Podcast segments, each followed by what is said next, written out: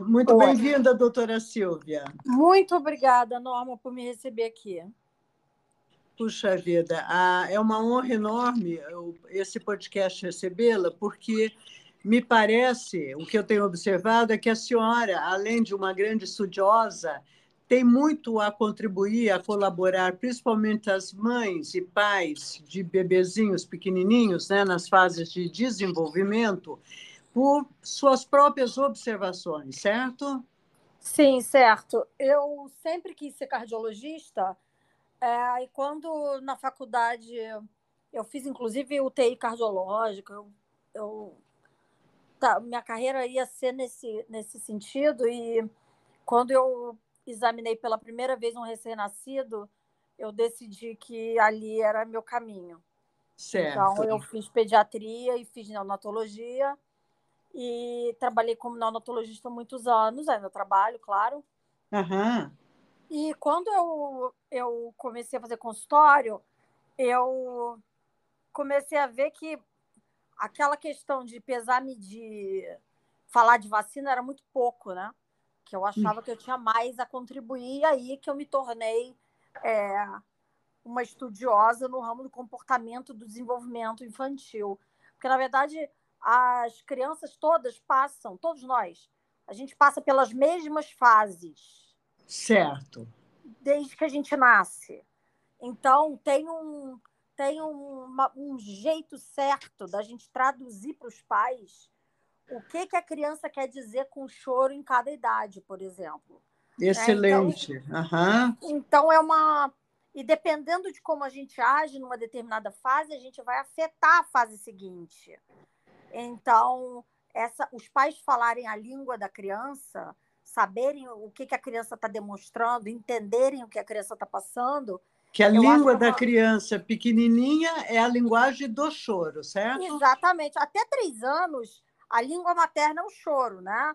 Mesmo Sim. a criança falando bem aos três anos, ela, ela tem, quando quer tá aborrecida, quando está com qualquer descontentamento, ela vai chorar. Né? Ou quando ela não consegue, não consegue pela via da linguagem comunicar o que ela precisa, ela, ela comunica via choro, né? Exato. A partir dos três anos, a criança começa, aos poucos, a conseguir é, manifestar suas insatisfações verbalmente, mas até três anos a, língua, a linguagem materna é o choro. Então, é, primeiro, acho que é importante a gente começar falando do, logo depois do nascimento, aqueles primeiros três meses, né? Perfeito. Os primeiros três meses eles são um problema para 100% dos pais. Porque os pais que não tiveram filho é tudo novidade, e mesmo os pais que já têm filhos, os três primeiros meses é diferente de todo o resto. Então, é, é muito importante, acho que a gente começar falando disso. A Sim. criança, quando ela nasce, ela não tem a menor ideia de que nasceu. Então, para ela, ela está no útero. Claro. É o que a gente chama de esterogestação. Então, a gente tem que, a todo momento, tentar se lembrar de como é o útero. Porque a criança só vai ficar calma se ela estiver passando por situações semelhantes ao útero. Então, vamos dizer, numa, num casal desavisado, aí o casal leva a criança para casa. No útero, a criança ficava paradinha, aconchegada, num, apertadinha ali. Aí chega em casa, eu ponho a criança no berço para ver se vai dar certo. Aí, quando chega em casa, eu passo de colo em colo, porque aí eu recebo 457 visitas. Aí, quando chega em casa, de madrugada é um silêncio, e no útero é uma festa de barulhos. Então, todas essas experiências são extremamente desagradáveis para a criança. Então a gente já começa na maternidade, que é uma série de coisas que às vezes não precisam ser feitas como são feitas, né? Então acho que, que é, ficar com os pais, mexer o mínimo possível, né? Fazer quando, uma. Quando não levam para o shopping, né? Ah, sim, exato. E o, o pior é assim, ó, a família recebe. Isso é o clássico do domingo na minha vida. A família recebe 257 visitas no sábado Aí, quando chega 8 horas da noite, a criança que passou o dia dormindo abre um olho desse tamanho e começa a berrar, berrar, berrar e chora durante quatro horas. Claro, a, a, a criança foi hiperestimulada durante o dia, né? E aí uhum. ela dormiu. Ela dormiu. No útero é barulhento, a casa ficou super barulhenta. Só que a criança foi ficando, o cérebro foi ficando hiperestimulado. É um monte de gente falando, é troca de colo em colo, é um monte de, de, de, de estímulo excessivo para a criança. Quando a visita vai embora, eu digo para os pais que a criança fica com saudade da visita. Começa o chororô que não passa. Sim. Então, assim, esse choro do início, os pais têm que pôr na cabeça que o objetivo de vida dos pais nos primeiros três meses é fazer o bebê dormir. Só que ninguém entende isso. Então, seu bebê acorda, mama. Primeira coisa, acordou, mama. Precisou trocar fralda? Você troca a fralda. E aí você vai fazer o seu bebê dormir novamente. Uhum. Os pais uhum. pensam assim: ah, mas o bebê tá bonzinho, o bebê tá de olhinho aberto. Ele tá bonzinho e já já ele vai começar um choro que vai durar duas horas. Uhum. Porque um bebê, nesses primeiros três meses, ele não está preparado para ficar um tempão acordado. Ele não está. Então, a, o objetivo é voltar a dormir. Então, certo. por exemplo, passou 10 minutos, você está tentando fazer dormir e o bebê não dorme, já vai dar uma volta de elevador, já vai fora da casa, já vai dar uma voltinha, porque o bebê trocando de ares, ele pega no sono mais fácil. Uma outra questão é que a mãe tem cheiro de leite. Então, a criança vai ficar mais calma no colo do pai, no colo do irmão mais velho, no colo do, da avó. Claro que vai. A mãe não precisa levar isso para o lado pessoal. Uhum. Às vezes as uhum. mães ficam chateadas. Ai, ficou comigo nove meses e prefere o pai. Não, não é isso. É que a criança ela não raciocina nessa fase. Então, quando ela está com você, ela se igual um, qualquer outro mamífero, ela se sente hum. estimulada. Claro. Então, ela, ela fica, ela dorme, aí mama um pouquinho, acorda, mama um pouquinho, dorme, tira um cochilinho. Só que esses cochilinhos vão pagar um preço. Que a criança claro. está conseguindo emendar o sono profundo. Daqui a o, pouco... o equivalente do adulto estar dentro da geladeira, né? Exato. Está pouco... estimulado pelos cheiros da comida. Como é que dá para dormir? Exato. E essa coisa de ficar cochilando, dorme 15 minutos e acorda, isso, 20 minutinhos de sono, pode funcionar no útero. Aqui fora, quando nasce, não vai funcionar. A criança precisa dormir longos períodos. Então, se fica no colo da mãe sem parar, uma coisa é assim: a mãe pôs no sling, e aí vai, é, vai minar um pouco a criança, vai fazer as coisas da casa, vai andar um pouco do lado de fora da casa, não tem problema nenhum. Agora, ficar no colo, esse mama, cochila, acorda, mama, cochila, vai ter uma hora que o cérebro vai estar tão exausto por não ter dormido é, profundamente por períodos longos que a criança vai engrenar um choro que não passa. Né? Uhum. Né? Essa fase inicial tem um choro que é o looping do choro. Então a criança, quanto mais ela chora, mais ela chora. Uhum. Aí os pais se convencem que a criança está com cólica, que o leite é fraco, que é todo até por causa do, da cultura, a gente sempre se sente culpado, né? Eu fiz alguma coisa errada, meu filho está chorando. Todas então, as crendices a, a, assombram, né? Exatamente. Nessa situação, a, alguém fala, ah, dá um Colic Kids, dá, passa a chupeta no funchicória. Essas coisas são doces. É claro que acalma todos esses, você provar esses remédios, você provar o fuxicória, que é até proibido, é super doce. É claro que acalma. Imagina um açúcar no cérebro de uma criança que nunca, que nunca hum.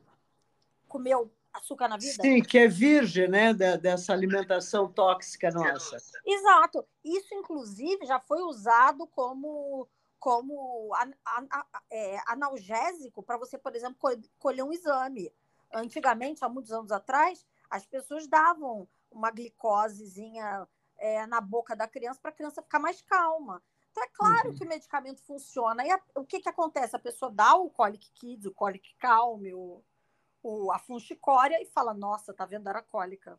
Ele melhorou com o remédio. Não. Ele melhorou porque você deu um açúcar, ele se acalmou. É só isso. Você poderia ter conseguido o mesmíssimo resultado minando essa criança. Só que não pode deixar chegar nesse ponto. Então, assim, como evita o choro que não passa? Evita que o bebê fique muito tempo sem dormir. Então, é, infelizmente, nesse início, a gente tem que tomar esse cuidado. Uma outra uhum. coisa que eu oriento os pais é a criança, a gente vive num mundo aqui fora que de dia é agitado e de noite é um silêncio sepulcral. No útero não tem silêncio sepulcral. No útero é uma festa de noite. de barulhos. Exato.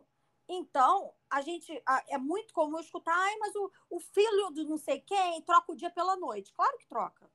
De noite é silencioso, a criança estranha, porque tudo que não tem no útero a criança estranha. E aí ela abre uns olhos desse tamanho e nada faz a criança dormir. Ela fica naquele mama, cochila. Aí quando você vê o peito da mãe tá arrasado, porque a mãe amamenta 100% do tempo, a criança fica pendurada. E depois eu vou falar um pouco sobre a questão de amamentar chorando, o risco de machucar mais o peito. Então, Sim. quer dizer, não cria só um problema, criam-se vários problemas por causa de uma noite silenciosa. Então, o que, que é o ideal? Eu oriento sempre meus pacientes do consultório. Perto da hora de, da mãe dormir, nos primeiros três meses, o bebê deve seguir o horário da mãe. Depois dos três meses é uma outra história. Nos primeiros três meses, vamos seguir o horário da mãe. Então, perto da hora da mãe dormir, uma hora antes, vamos tentar dar um banho de chuveiro com, com o pai, porque o chuveiro é bem barulhento, porque no chuveiro é, tem água que nem tinha no útero, porque no chuveiro o bebê fica abraçadinho com o pai e ouve o barulho do coração. Então, tem uma série de motivos que acalmam a criança nessa situação. Ah, mas eu tenho medo do banho de chuveiro. Ok, conversa com o seu pediatra, não é para ter medo, mas você está com medo, está inseguro, dá o outro banho. Quer dar um banho de banheira, dá. Quer dar um banho de balde, dá. Mas a água tem esse benefício. Se você for dar banho de banheiro de balde, usa. No YouTube tem muitos muitos barulhos, barulhos, de útero. Põe uhum. lá, barulho de útero. Põe bem alto, no útero é bem alto. Uhum. Quando a faz ultrassom, o, o volume é diminuído para a gente poder conversar. Então, você pode botar alto, porque é bem alto no útero, uhum. o barulho que a criança ouve. Então, quando você dá esse choque na criança, com esse banho, com esse momento relaxante, tira toda a luz fria da casa, de preferência uma luz azul, ah, uma luz azul é complicado. Vende em qualquer lugar uma luz azul, uma lâmpada azul. Não dá para ter lâmpada azul. Pelo menos no ambiente que a criança vai, vai dormir, evita ligar celular e luz. Então, uhum. se tiver um abajur que não seja perigoso de pegar fogo, põe uma blusa azul em cima do abajur. Tem que tomar cuidado para não pegar fogo, porque eu mesma já pus fogo num pedaço de calça jeans. Mas tentar, uhum. de alguma maneira, arrumar uma luz que não estimule a criança. Se não tiver jeito, põe uma luz amarela. Uhum. Se não tiver jeito, mas evita a luz fria. Né? Vai diminuindo uhum. as luzes nesse horário para fazer uma coisa gradual. E aí já vai, a mãe já pega a criança no colo, já seca ali, a criança nessa fase seca muito rápido. É, já amamenta para a criança já pegar no sono junto com a mãe. Tá. E isso uhum. vai ajudar muito. Ah, doutora, hoje ele está muito agitado, hoje está muito difícil. Vai ter dia que vai ser muito mais difícil, porque, como a gente sabe, a gente tem uma vez por mês um salto, né? O primeiro sendo ali em torno dos sete dias, tem, tem criança que é um pouco antes, tem criança que é depois, mas em torno dos sete dias, que é quando a criança começa a fixar o olhar. Então, sempre vão ter algumas noites que são mais difíceis. Pode dormir com o barulho do útero a noite inteira. Uhum. É, então, essas é, lembrar disso de madrugada, acordou, amamenta. Se a criança não está conseguindo voltar a dormir depois que se amamentou, precisa o pai levantar. Ou, se não tiver o pai para levantar, alguém levantar, a própria mãe, e ninar a criança. Não uhum. adianta ficar. Criança que não está dormindo, amamenta a cada três minutos, a criança está pendurada no peito. A criança não vai pegar o sono profundo, não vai. Ela vai ficar uhum. duas, três horas acordada chorando. E isso não vai dar certo. Então não é bom que dê o peito aí, apenas ninar. Exato. Já mamou? É importante amamentar. Então acordou, criança claro. acordou lá. Acordou, amamenta. Acordou às duas da manhã. Amamenta. Amamenta. Ah. Só que ela precisa voltar a dormir. Se a criança mama e volta a dormir, lindo, maravilhoso. Ótimo. passa bastante pomada para evitar uma troca, ainda mais naquelas noites difíceis, para você poder pular uma troca. Tem criança que faz cocô 200 vezes por dia. Vamos lá. Agora, vai ter aquelas noites que você amamentou e o bebê não está conseguindo dormir. O Sim. bebê não está largando o peito. Então o bebê fica lá, mama um pouco, aí ele te, pega um cochilo, como se ele tivesse tomado um susto, mama mais um pouco. Ele não está conseguindo conciliar o sono. Não adianta passar a noite com o bebê no peito. Não Sim, adianta. Transformar o peito, transformar o peito em chupeta, não. É, não adianta. Isso não tem benefício para ninguém. Isso vai deixar o peito molhado, isso vai assar esse peito, isso vai machucar esse peito e esse bebê não vai dormir, vai ficar irritado. Então, uhum. vai ser ruim para todo mundo. Então, o ideal é levanta. Em cinco minutos, você faz esse... Se você levantar rápido, se você não esperar muito, se dez minutinhos você já né, mamou e não está conseguindo pegar no sono em 10 minutos, já levanta e já nina. Porque a criança vai dormir e aí vai todo mundo conseguir dormir. E eu juro que rapidamente a coisa engrena. Sim, nessa fase, o bebê está no Moisésinho do lado da cama do casal ou ele está no quartinho dele? Eu acho que deveria dormir perto da mãe nesse início, porque a criança acorda mais vezes, dependendo de onde a criança mora, se tá, esse calor que faz, se não tem um, um, uma ventilação boa, se não tem um ar-condicionado, esse calor que tem feito mais de 30 graus de noite. Então, a criança é, vai acordar cada duas horas, às vezes, para mamar. Então, o ideal é estar tá perto da mãe, porque também a mãe está conhecendo esse bebê, às vezes ainda Sim. fica insegura. Eu, eu, Silvia, não acho bom deixar em outro quarto. Eu oriento meus pacientes a ficar perto da criança. Tá. É, se quiser botar num co-sleeper do lado da cama ali, aí a gente vai ter que ver. Tem bebê, vou falar a verdade aqui, a verdade na prática é: tem bebê que precisa sentir contato com a mãe. Tem bebê que funciona no co-sleeper. Então você põe lá, faz, né, com segurança, nenhum pano solto, né? Você pode fazer um ninho para a parte da perna da criança, para a criança ter o que chutar e não ficar com aquele braço daquele jeito tem, você, tomando os devidos cuidados, você pode deixar do lado da cama, num co-sleeper ou num, num Moisés. Só que tem criança, é uma minoria, mas tem criança que mesmo assim não dorme. Então, aí, uhum. esse tipo de criança, a mãe acaba pondo na cama, porque senão não, ninguém dorme na casa, né? Então, uhum. a gente sabe que existe esse tipo de criança. Mas a maioria das crianças vai aceitar ficar no Moisés. A gente tem um outro problema no Brasil, que é o excesso de roupa, né? Isso é um problema que eu vejo há 20 anos, 22 anos, eu não acho que eu vou deixar de ver nunca.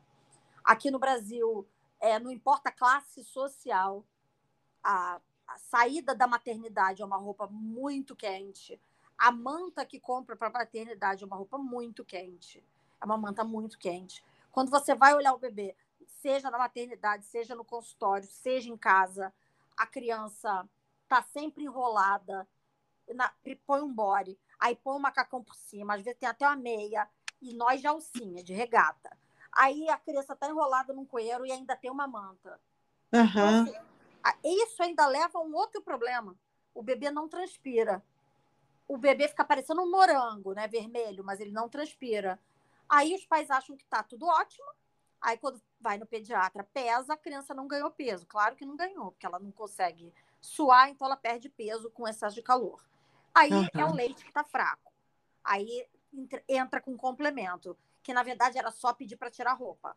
A gente tem uma fantasia que quando a gente começa a ter sonolência, nós adultos, e dormindo, a gente tende a estar tá mais suscetível ao frio. Exato. Não é? E, e isso não se passa com o recém-nascido, então, porque ele não transpira. É, ele não se passa com o recém-nascido. O, a, a gente controla a temperatura do recém-nascido pelo peito, pelo tórax. Você põe a mão, tem que estar tá quentinho ali. Pé e mão de bebê é frio. Pé e mão de bebê não é para parecer um morango. E, assim, são, eu acho que são pouquíssimas as crianças. É assim, cinco crianças no ano que eu vejo na primeira consulta, ou na maternidade, ou quando eu visito em casa, que, o, que o, a criança não está com a mão vermelha e quente.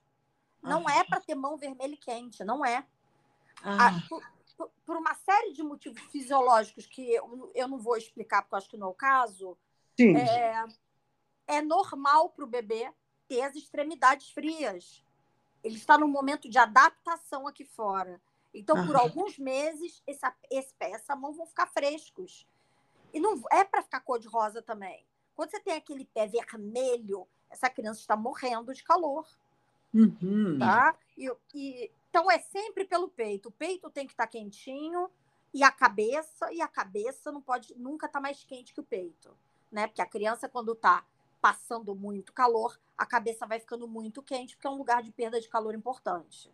Né? Então, isso também é uma coisa para a gente ficar atento aí quando, quando a gente também sai com a criança aqui no Brasil, quando a gente sai pela rua aí, que está esse calorão, que a gente vai até numa consulta, vai fazer alguma coisa na rua, e a criança está exposta a esse calor. Então, sempre lembrar disso. Né? Então, é, é, se a gente mantém, eu, a minha sugestão para um, os primeiros três meses maravilhoso, arruma um sling, deixa a criança no sling, mama, já mama ali no sling mesmo, ou tira do sling mama. Se precisar, troca uma fralda, já volta para o sling. Que nem uma cegonha faz. Exato. Ah, mas ele vai ficar com mania de colo. Não vai. O canguru, Não né? Vai. Como um canguru. É. Exato. O... Tem que só tomar cuidado com o posicionamento. Então, o sling ele é bom porque a criança fica com a, com a... sempre com o joelho na altura do quadril. A criança não pode ficar com a perna pendurada né, com o posicionamento adequado no sling é, ou no canguru, que é adequado para a idade, é, você vai ter o seu dia, você vai, você, faz, você vai ao banheiro, você penteia o cabelo, você come. Ah, mas vai cair comida, vai cair farelo. Ah, tá bom, você limpa assim, ó, mas não, não fica com essa mania, sabe? E não é para botar 30 camadas de roupa na criança que está no sling. A criança vai ficar pele a pele com você. Você olha o tempo. Se você tá de regata, mas não vai me pôr a criança com uma, um body e um macacão, isso não vai dar certo. Uhum. Aí, aí a criança chora de hora em hora, igual a telecena, e a pessoa não sabe por quê. Porque tá passando calor, aí fica com sede, não consegue pegar no sono. Uhum. Então a questão da temperatura é muito, muito, muito importante. E essa coisa de achar que o peito é para ficar calando a boca da criança. Esse é um conceito. Nenhum de nós gosta de ouvir choro, porque nenhum de nós foi criado para ouvir choro. Todos nós escutamos. Não precisa chorar. Uhum. Tá tudo bem. Para a criança não tá tudo bem, tá tudo um horror. Então, a primeira coisa é não fale para o seu filho em nenhuma idade que está tudo bem. Não fale. Não importa a idade. Permita que chore, né? Permita é. que chore. Exato. e acolha um o choro. Uhum. Exato. Você quer ter uma boa relação com seu filho? Não vire para o seu filho nem ao, com um ano, porque ele entende. Nem com 14, fale, tá tudo bem, não precisa chorar. Ué? E quando eu quero chorar, alguém vai vir me dizer que eu não preciso chorar? Ninguém vai dizer isso para mim, né? Então, é, primeira coisa que a gente tem que entender e aí tem que ser racional nessa hora, é a questão do, do mindful. Você tem que estar presente na criação do teu filho. Porque se a gente for levado pelo automático, infelizmente, 100% de nós vai ter como foco primário parar o choro e não resolver o problema da criança. Quando eu passo o dia com meu filho no peito, eu estou resolvendo o meu problema, porque eu não quero ouvir choro. Aí é óbvio que com peito, com chupeta, é, é, mamadeira, todas essas coisas dentro da boca, a criança não vai chorar. Não tem milagre, não vai chorar. Aí eu resolvo o meu problema. Mas eu resolvo da criança. O que, que essa criança chora? Por que, que essa criança está chorando? Porque ela precisa dormir. Eu uhum. passar o dia com ela no peito não vai resolver esse problema. Não vai. Eu passar a noite inteira com ela no peito também não vai resolver esse problema. E vai criar um outro problema, que é a criança não conseguir dormir. Então, Sim. assim, toda vez que a gente tem na mente que o nosso objetivo de vida é fazer a criança parar de chorar, com certeza, e eu digo com certeza, sem medo de errar, o, o que a criança precisa vai ficar em segundo lugar. Porque muitas vezes na vida, especialmente entre um ano e três anos, é importante chorar. Eu não estou falando que é importante deixar chorar, ou seja, seu filho está chorando lá no quarto, você ignora. seu filho está dentro de um berço e você não vai, não é isso? Não, você está sendo bem clara que é a comunicação primitiva do bebê e a mãe tem que acolher esse choro para poder alcançar a alteridade dessa criança. Exato. A partir dos três meses, a coisa que mais desagrada uma criança é dormir. Todo mundo que tem filho sabe, criança de um ano, de dois, de três, eles inventam mil motivos para não dormir. Na última hora que está dentro do quarto, o cara quer uma laranja, quer uma banana, quer ligar para a avó, quer falar para a pediatra que está tossindo. Então, assim, é, a gente tem que entender isso. A criança, ela está num aprendizado constante na infância. Dormir dá uma sensação de finitude para aquele dia. A criança não tem noção de tempo. Então, dormir é uma coisa irritante para a criança, tanto conscientemente quanto o cérebro cansado já deixa a criança irritada. Então, sempre, gente, sempre vai ter choro em criança que está com sono. Não existe criança ter sono e não chorar. Não existe. Não existe. Acho importante entender isso. Perfeito. Agora, a partir dos três meses, o que, que acontece? Seu filho nasceu. Né? A gente tem três nascimentos no primeiro ano de vida: o nascimento real, que é o que uhum. só a gente percebe, a criança acha que está no útero ainda, o nascimento dos três meses, que é quando o seu filho nasce e, portanto, começa a aprender, e o bebê em torno da idade que deveria engatinhar, tem criança que não engatinha por uma série de motivos, mas em torno dessa idade acontece o nascimento emocional da criança. Que é então, oito meses. Em, em torno, torno de oito meses, tem criança que é seis para sete, que, é uma, que, é. Que tem um, um comportamento é, é, notoriamente diferenciado, né? Exato. A partir dali abre-se uma porta onde as emoções entram e nunca mais vão embora até o dia que a gente morre. Então, a gente tem que respeitar esses momentos para senão a gente vai criar problemas que vão sobrar para a criança resolver quando ela for adulta.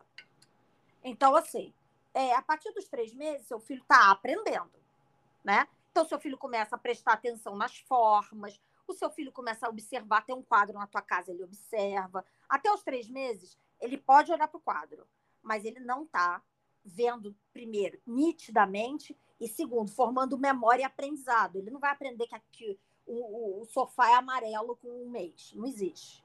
A partir dos três meses, a criança começa a formar memória a partir do que ela está vendo. De tudo. Então, é uma fase de aprendizado intenso. A própria criança demonstra isso para os pais. A própria criança. Então, ela vai começar o quê? A fase oral. A fase oral é o quê? É lamber as coisas. É conhecer as coisas da tua casa e da tua vida que te cercam através da tua língua e da tua boca. Porque no útero foi isso que a mãe, a criança fez. Primeiro ela engole o líquido amniótico, ela chupa a própria mão. Então, ela suga a mãe. Então, o aprendizado é natural que ocorra a princípio através da boca. Então, quando o seu filho está chupando a garrafa de água que você bebe, ou o seu chinelo, ou o seu cotovelo, ou qualquer brinquedo que você deu, ele não está com fome. E tem que. Ah, ah, mas eu acho que não sei que o brinquedo é sujo. É, mas a boca da gente é mais suja. Deixa uhum. lamber. Arruma brinquedo adequado para a idade, que a criança consiga se, segurar e lamber, lamber, lamber, lamber. Isso é muito importante para o paladar lá na frente. Isso é muito importante para a fala. É, é fundamental vivenciar a fase oral. É muito importante. Uhum. Fase oral não tem nada a ver com sucção. Quando você dá chupeta para uma criança, você acaba com a fase oral da criança. Porque a criança, tudo que ela fala, ah, alguém chucha uma chupeta na boca dela, e ela não vai vivenciar a fase oral. Porque não vai aprender o mundo, não vai fazer uma apreensão do mundo via oralidade, né? Vai ficar Exato. só naquele objeto restrito, que é a chupeta. Exato, que é a chupeta. E a chupeta é um cala-boca. Porque eu, eu, dou a chupeta para você quando você está chorando. Eu não, Sim. É muito comum eu escutar assim: ai, mas eu só dou a chupeta para dormir. Porque até engatinhar, o seu filho só chora quando está com sono. Por isso que só dá quando ele quer dormir. Agora, com um ano e meio, seu filho vai passar o dia com a chupeta. Porque com um ano e meio, seu filho chora por tudo. é, é assim, é tão evidente, se as mães entendessem isso, é tão evidente quando, eu, quando chega uma criança no consultório, pela maneira como ela interage com os brinquedos que tem no meu consultório, pela maneira como ela é, permite ou não que eu examine, eu sei se ela chupa chupeta ou não. A criança é, precisa explorar o mundo, então, nessa fase, a partir dos três meses, e lamber as coisas que são dadas a ela. E as, essas coisas vão avançando. Então, ela está com um brinquedo que é de madeira, depois eu dou qualquer coisa que seja de pelúcia que tenha na minha casa. É uma almofada, é um brinquedo, qualquer coisa. Uma coisa que seja de tricô, uma, as coisas da casa. Não, dá uma tampa de um taperoé para a criança lamber. As coisas que você tem. Não importa. Contanto que não seja nada perigoso que ela possa engolir. Seja uhum. algo que ela consiga segurar e levar na boca né? E você vai ver que isso vai avançando. Isso é a preparação para a alimentação. Então, com quatro meses ela vai conseguir, conseguir segurar coisas mais pesadas, porque ela, de tanto levantar o brinquedo e lamber e lamber e ficar segurando no ar, ela vai criando um muque.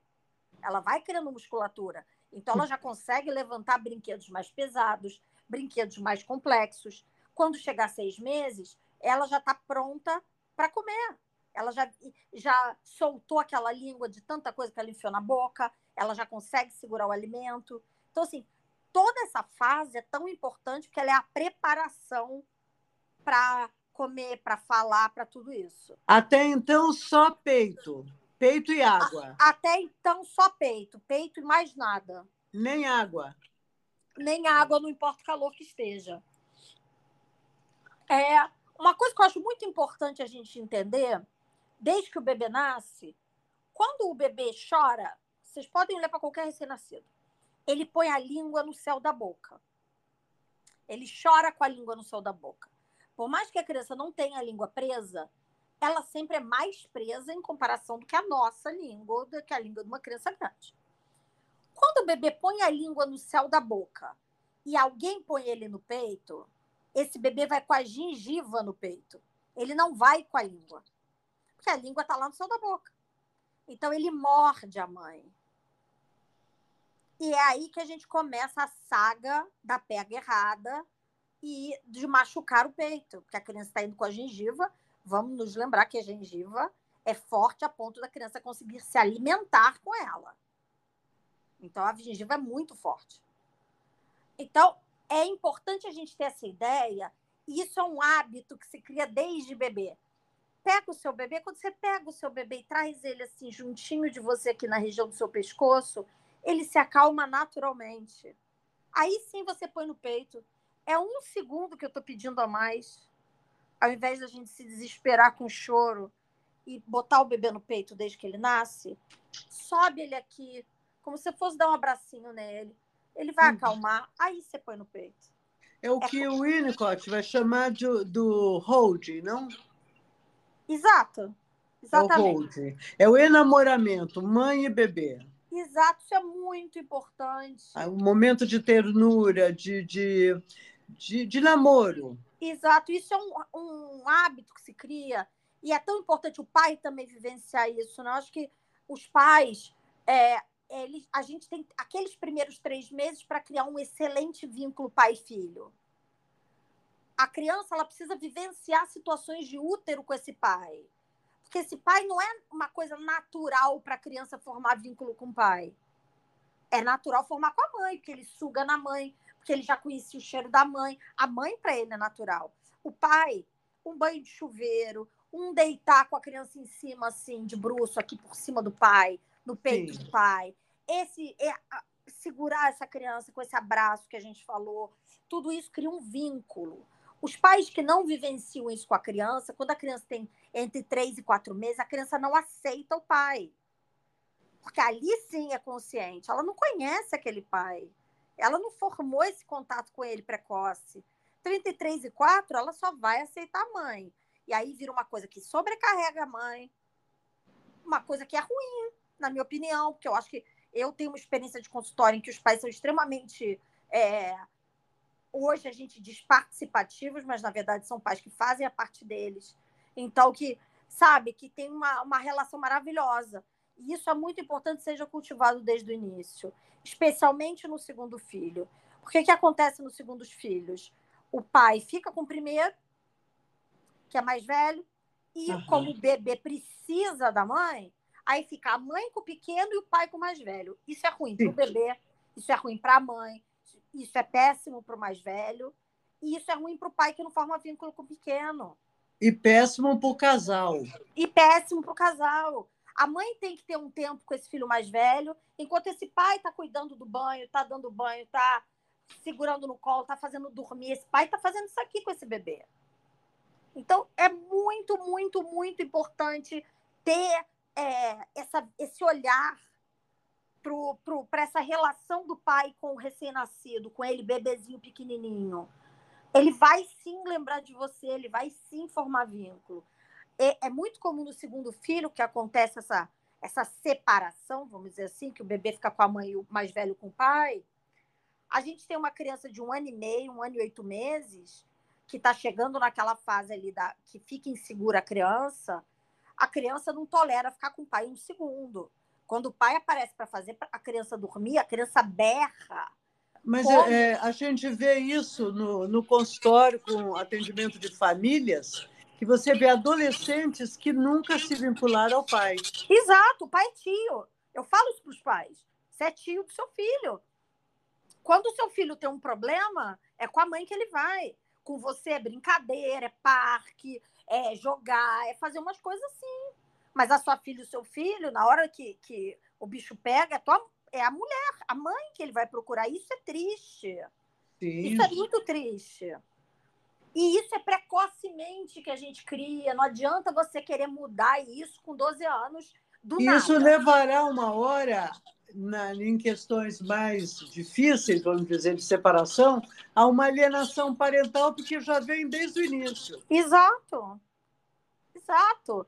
Então, é, é importante os pais e as mulheres também compreenderem que tem um espaço que precisa ser ocupado pelo pai. A mãe é super importante, mas o pai é importante também. E precisa deixar ocupar esse pedaço. Eu digo sempre, eu digo sempre que um avião para fazer grandes percursos precisa de duas asas. Não é. pode ser como um helicóptero que só tem uma asa e só faz percurso é, pequeno. Exato. Exatamente, é perfeito. É pai e mãe, pai e mãe, né? É. Então, é, é, porque depois as mulheres se ressentem também de ficarem sobrecarregadas. E desse pai que é tio. O pai, tudo é com elas. Eu escuto muito isso, mas é tudo comigo. Eu não posso fazer xixi, que a criança chora. É, mas, criança... É, é, é, Silvia, me permita, mas é fato que na fase oral a mulher é mais solicitada, a mãe é mais solicitada. E na fase da puberdade, o pai é mais solicitado, não? Eu não tenho experiência prática. Eu não tenho. Eu tenho crianças, eu tenho crianças que não fizeram vínculo. E aí na fase quando não importa se é menino ou menina, quando quer namorar, quando tem a primeira relação sexual, conta para a mãe, independente de ser menino ou menina. E eu tenho experiências incríveis, muitas mesmo, com pais super extremamente presentes que revezam com a mulher, com uma criança de um ano, por exemplo, que é quem vai pôr na cama hoje é um pai e no outro dia é a mãe. Então eu tenho experiências maravilhosas de fase oral com pais, maravilhosas.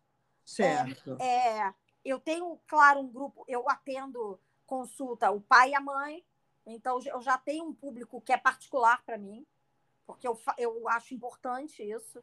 Eu acho importante, pelo menos, a pessoa escutar qual é o caminho, se ela quiser praticar ou não é com ela, mas eu acho importante. Então, eu tenho muitos pais que têm relações excelentes com seus filhos bem pequenos.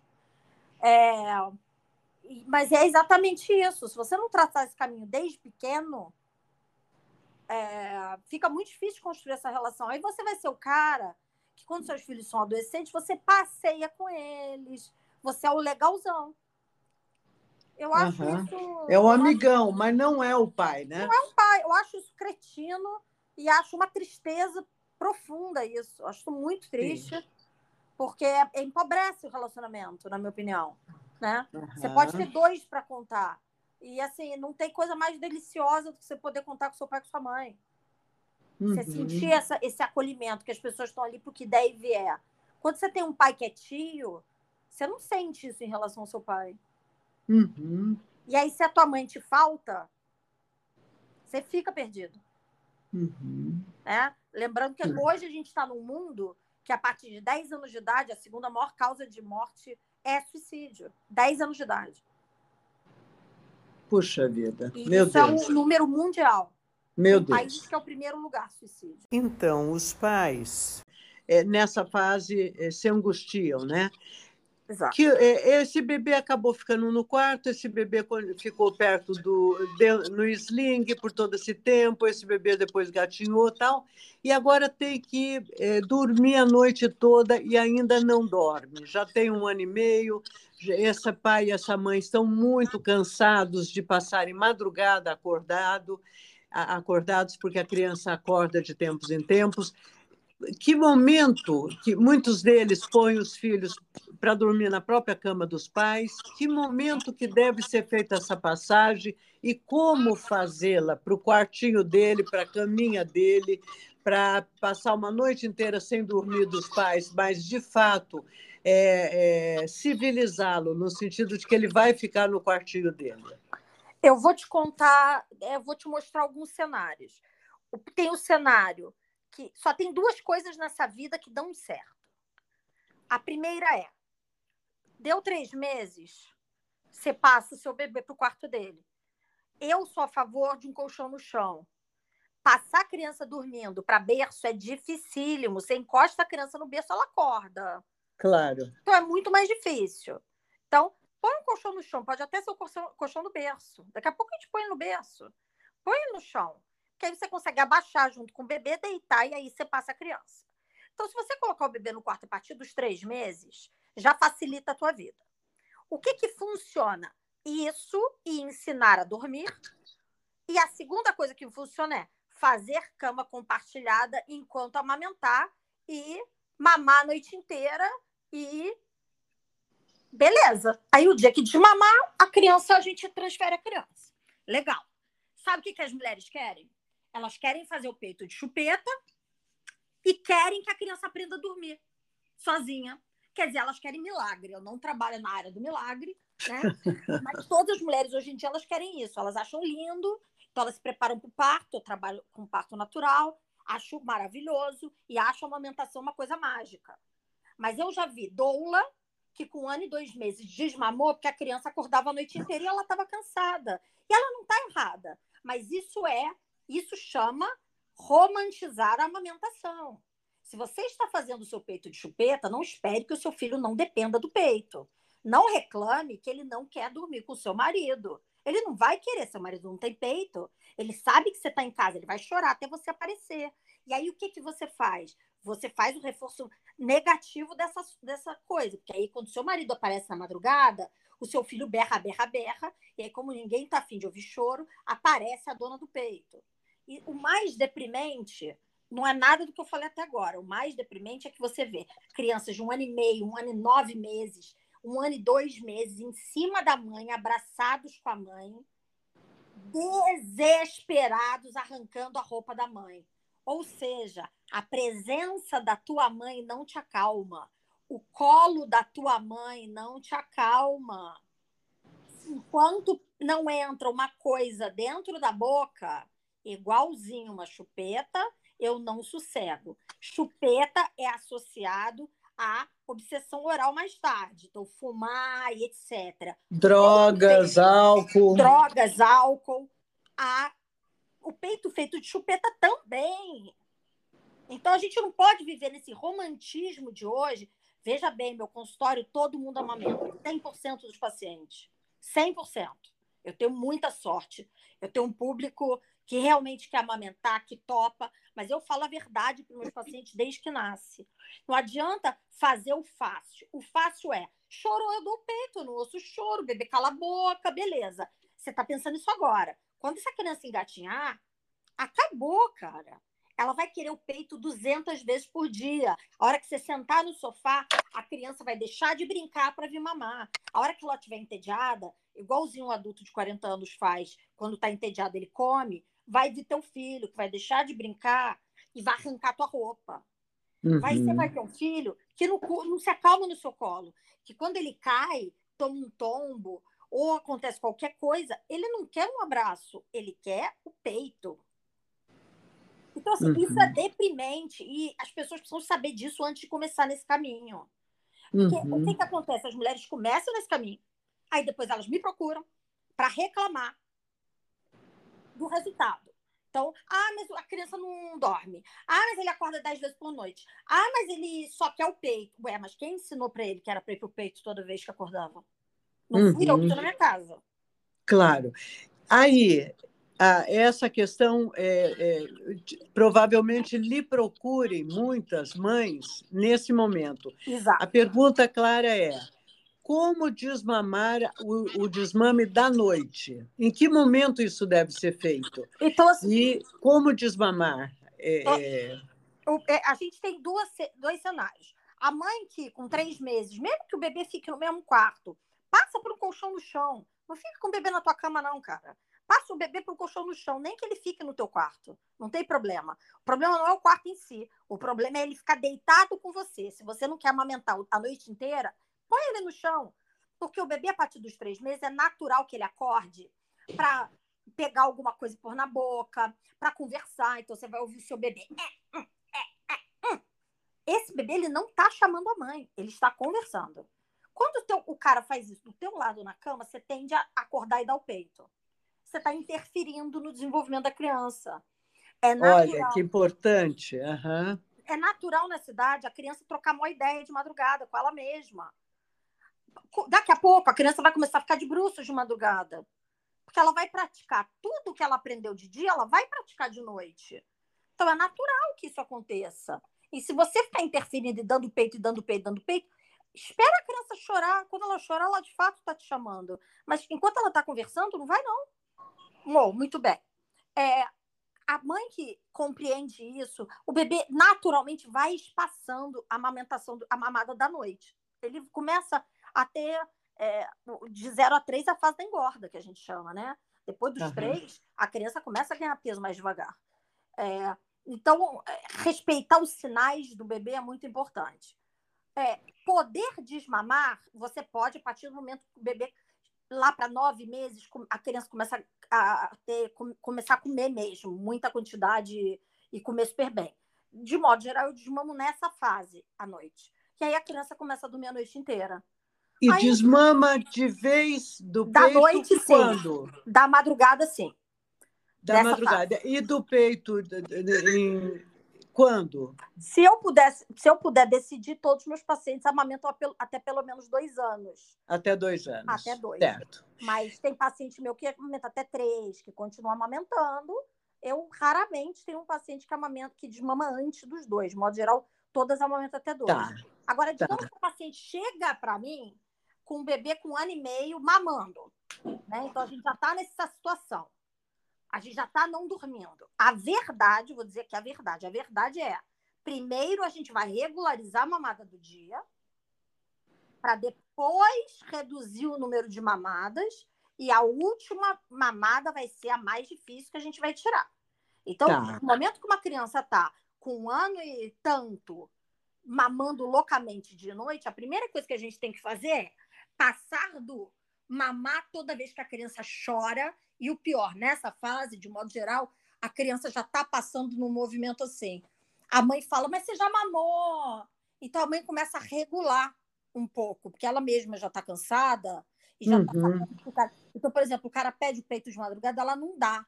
Aí uhum. chora muito, ela dá.